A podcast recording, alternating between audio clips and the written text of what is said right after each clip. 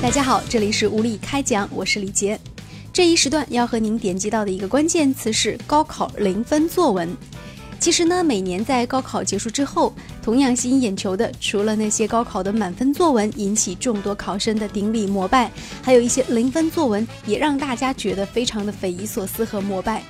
最近呢，网络上有一个人就流传了一篇非常著名的零分作文，在作文当中他自己这样写道：题目虽然坑爹，文采亦飞扬，阅卷老师大笔挥零，我表示很受伤。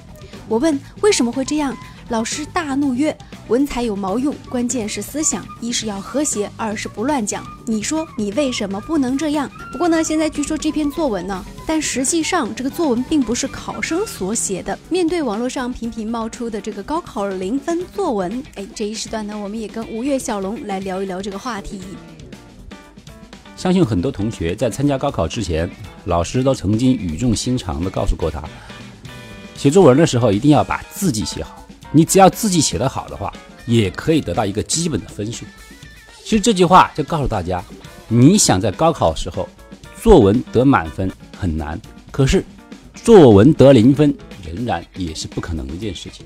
但是为什么现在网络上出现了很多所谓的零分试卷呢？其实它就像一个广告一样，它以零分这个噱头来吸引大家的关注，它就是一个关注点。更想向大家表示的言外之意是。在不可能得到零分的情况下，为什么他得了零分呢？那么就是它的内容与众不同，内容是背道而驰。比如说，今年抛出来四川省有一篇零分作文呢。四川省今年的高考作文题是“只有站起来才能拥有全世界”。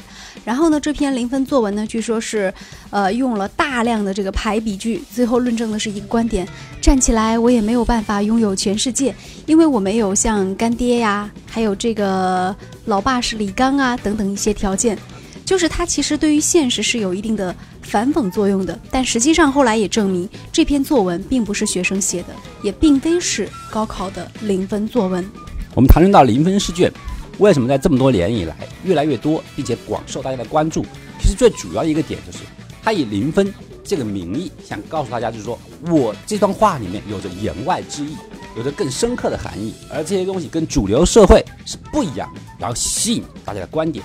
当然，其中也确实充满了我们主流思想以外的东西，不公平、暴力，然后整个社会的就业不公平等等原因，包括我们的郭美美话题。但是我觉得，随着现在网络社会大家交流更加广阔的前提下，像类似所谓的禁忌话题已经越来越少了。你只要愿意在网络上去寻找的话，你想要的和你不想要的话题。其实都能够看得到，在这样目前的一个环境下，我相信所谓的零分试卷将逐渐的淡出大家的视线。好的，感谢您关注收听这一时段的无理开讲，再见。